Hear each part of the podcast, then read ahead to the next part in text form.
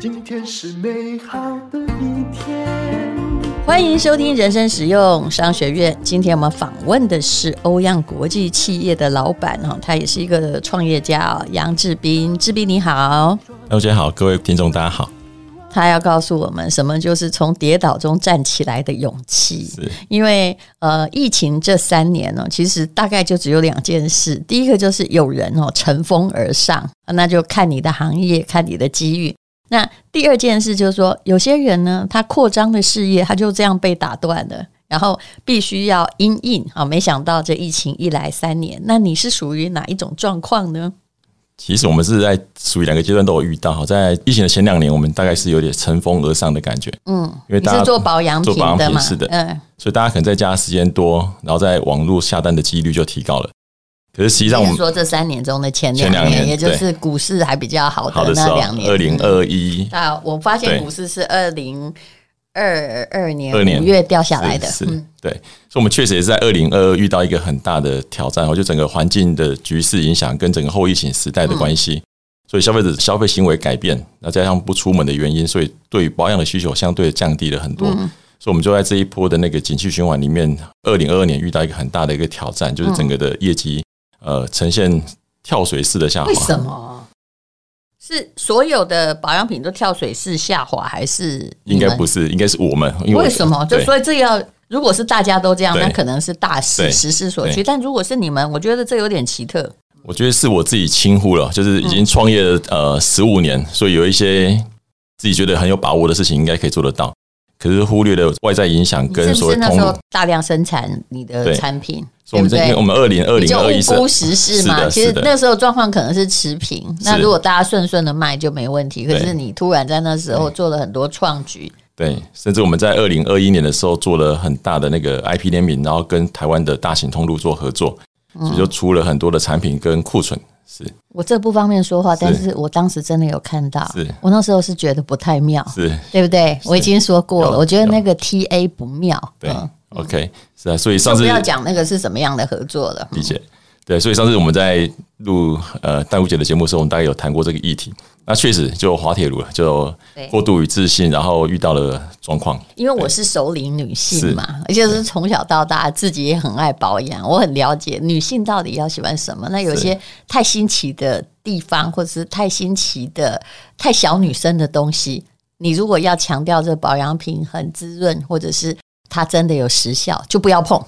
是、是，对，所以所以嗯我很忠讶言异逆耳，忠言逆耳。 对，不好意思，当时我真的有讲，确实确实，而且觉我得好像也有跟你的销售单位对讲，对对。那确实，我们大概就得到了这个很惨痛的经验啊。嗯，对。那我觉得这对也是本来的货都卖的不错，就是那一类的新对新合作的商品，就基本上会对卖就的比不较好。不好，对而，且你知道那个新合作的商品是有问题的，是比如说今天好了，我随便讲，假设你要一个米老鼠的授权对，好，那这个米老鼠的授权它可能就是有年限，对而你的保养品年限恐怕比这个年限来得长。那我想请问你怎么办？但那个东西你可能就不能买，对不对？就超过了年限，你就必须要这个出清存货式的竞争，血本无归，你也得要出售。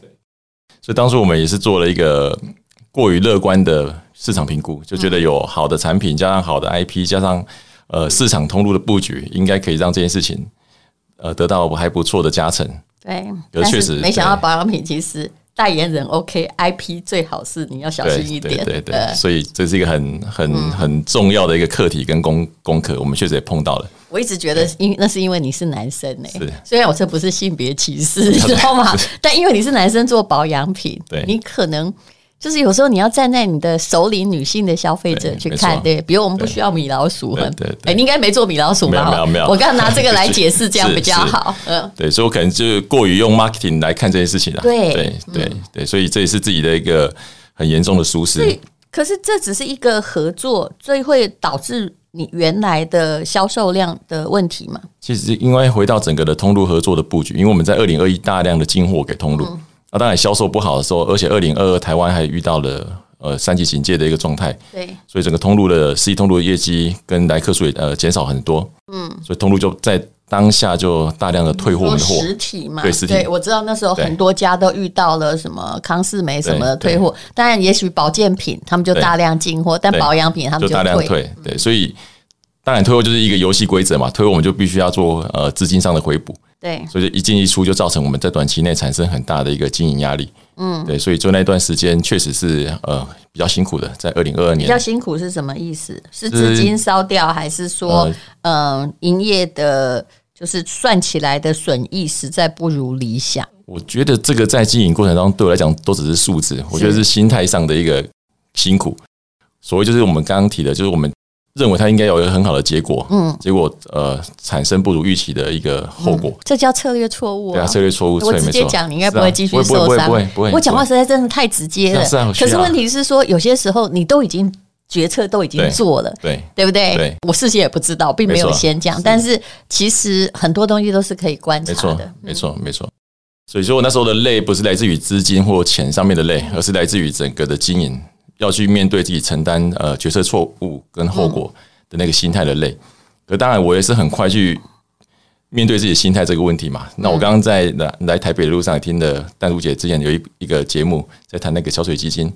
她在谈勇气哦跟面对，是是对跟困难。哎、人家对都会，大家都破产过，你放心好了。是是是是， 所以我对觉不得对？历史上只有对巴菲特没有破产过，对对对所以他是伟人啊对对其他每个股神都破产过，是你放是心是对不对所以我就相信，哎、对我也是用当初一个很坚韧无比的勇气在面对这个问题。所以你还没破产呢、对吧？嗯对对对，我们还是可以继续改变一下自己的做法，然后还是可以维持下去。对，对，可能就是在新产品上市的时候，试调要做的是更踏没实错一点嗯没点错。，没错，对，好，那无论如何哦，就是这个厂牌还在，可是你也受到了很多同业的某一些谣言重伤重伤，对到底是什么谣言？现在真的台湾哪一个行业都有诈骗，都有谣言啊？呃，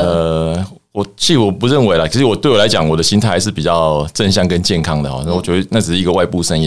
因为我自己知道我自己在做什么到。底听到什么？其实我没有听到，就是辗转，可是我对于那些声音很快。嗯说你们倒了是不是？那啊他说我们大量通路推，我们应该会倒。那其实际上我们没有倒，啊其实我们有一些因应政策在准备。嗯嗯对，所以很多谣言就说哦，呃，公司面临大量退货，销售业绩下滑，可能就无法经营。嗯可实际上我们大概知道那一段是我们的过度布局，我们只是在修正，所以我们可以还是很快回到我就们自是己的线策上。略错误，如果不伤本体的话，你还可以是，也许会从中学得一些什么。对，就叹两口气就继续开始对，还是没有问题的。对啊对那你在印尼，上次你好像有来我们节目讲，是你有你是台湾的保养品品牌中，就是扩展到东南亚，是的，呃是的。这样子的，尤其是印尼这样的市场，那边疫情的时候还好吗？ OK，其实，在疫情的前两年，其实东南亚也是很严重锁锁国的一个市场哈。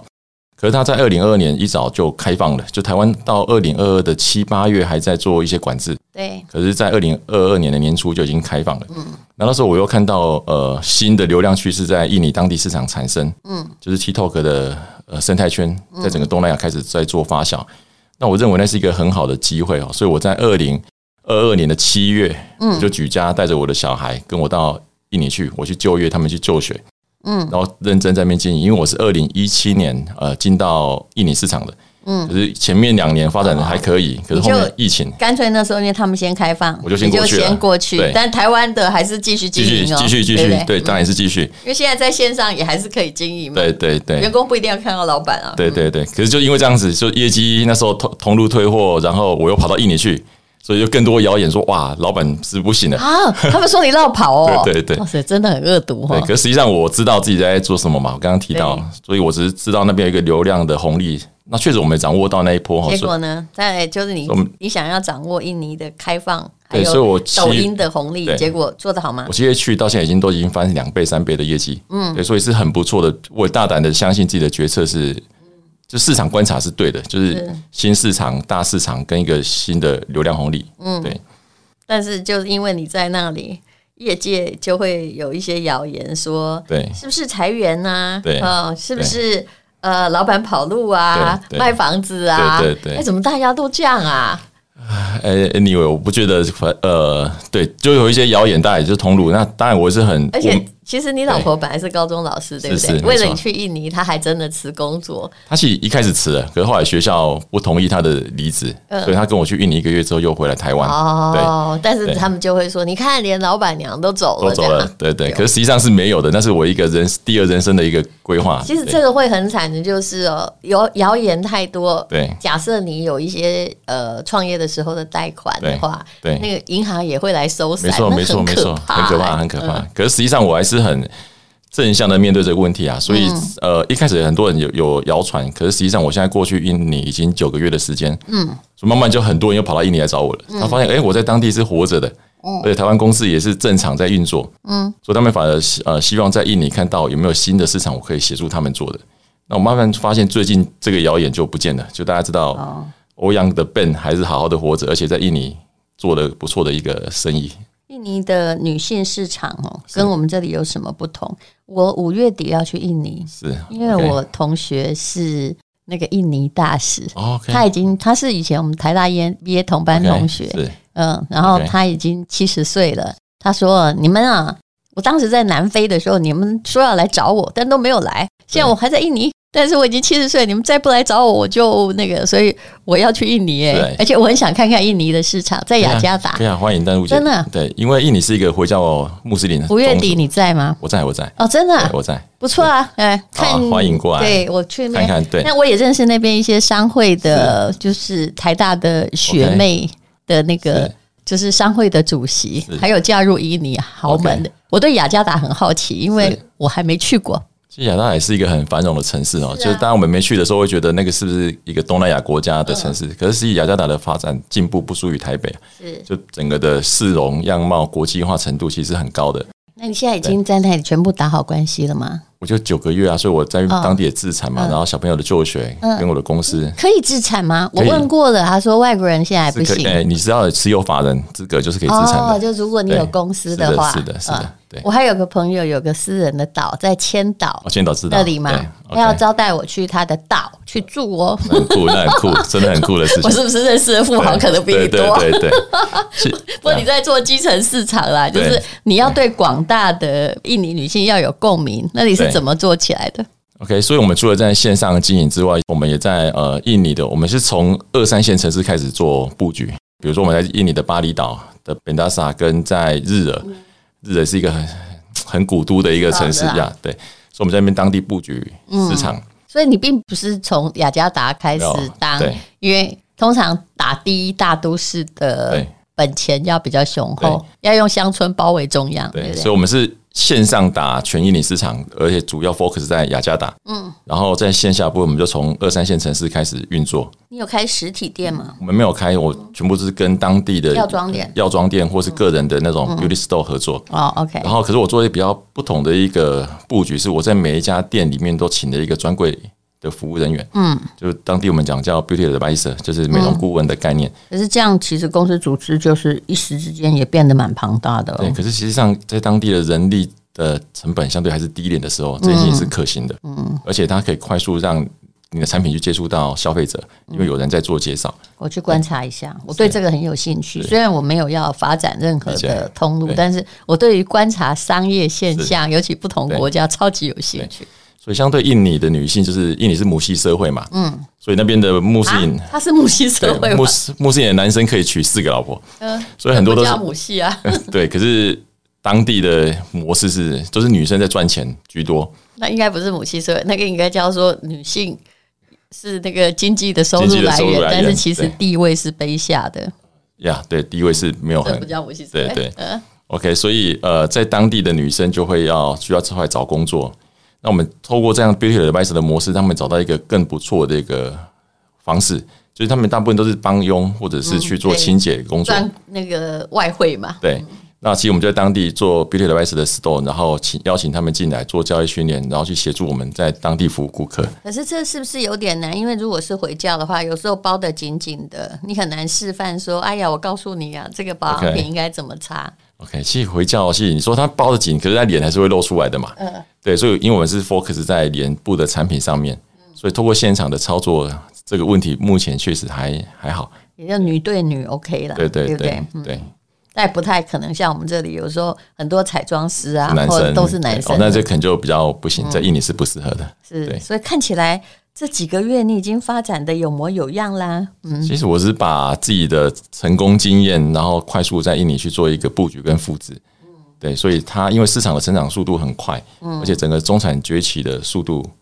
很快，而且年轻的，像它年龄中位数，我查了一下，才不到三十岁。对，大概是对东南亚、 29岁对越南、印尼、马来西亚，大概是二十八九。对，而且他们的本身的像这种民生消费型的商品哦，自有品牌还很有限对，所以呃，只要你价格不要是太高的话，就可以跟那些国际品牌做就是价格区分的区分竞争嗯对。没错。对，所以他们现在消费力道是很强的，在整个嗯印尼市场。他们对买东西跟我们不一样，对不对？听说他们比较爱美白哈，爱美白，然后其实他们的痘痘很多，因为天气比较闷热哦，所以我们的抗痘产品在那边也是销售的很好的一个产品。所以能够卖得好的产品，每个国家都不一样。对对那对你们卖的最好的，比如说在台湾和在印尼，这个前三名是什么？在台湾我们卖的最好，其实就是我们的洗颜霜。其实目前台湾大概洗颜霜市占很高的一个产品。对，然后第二个就是我们那个杏仁酸焕肤产品。嗯、对，然后在台湾第三个才是 All in One 的全能精华。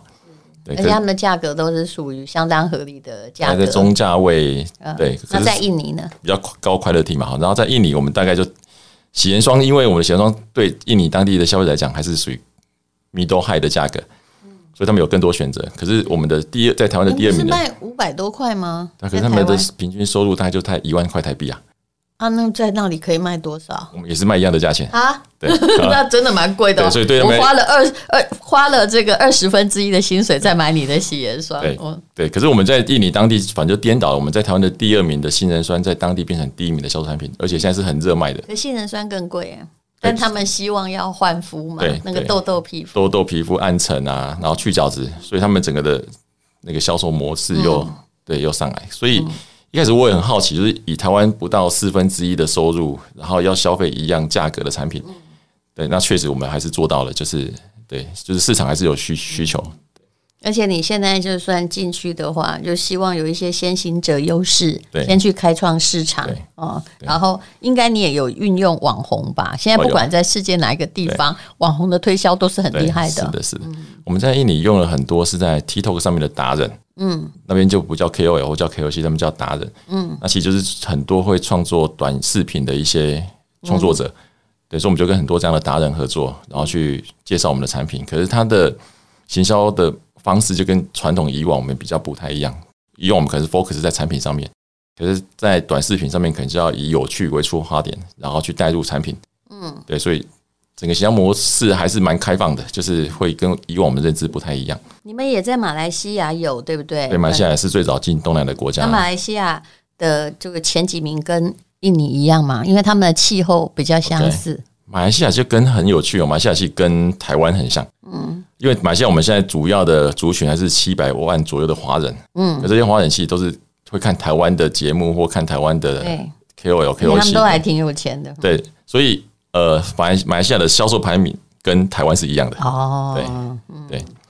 好，那你们现在就是说，哎，就是刚好你来节目，就是要是告诉这些放谣言的保养品对同业，就是对欧漾还在啊对，我们维嘉这个品牌还在持续经营啊没错，我也常常回来，对啊，也常常过去是这样嘛，其实我比较算是住在雅加达的，那哦我大概每一个月或四十五天左右回台湾一个礼拜，哦，那你可能我可能会遇到你哈，这是呃一定会遇到，一定会遇到，一定会遇到。因为我真的没去过，但是我五月底的时候，我就 OK 跟我的认识的朋友说，来来来，雅加达朋友们，我来了。 OK，很棒，对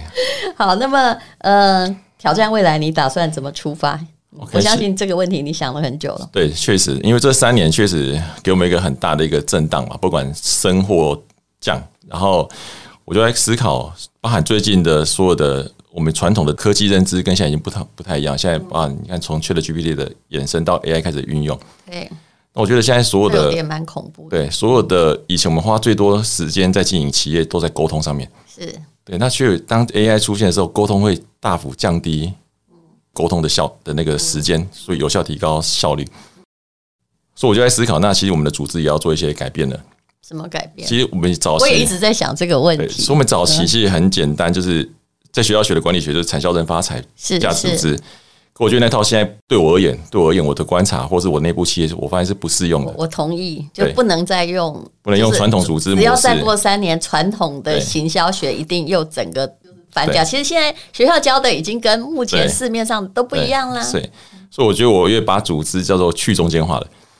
所以我就把台湾呃，像我自己就那个我们的欧阳国际的集团的总部的办公室由我负责，嗯，可是每个地方的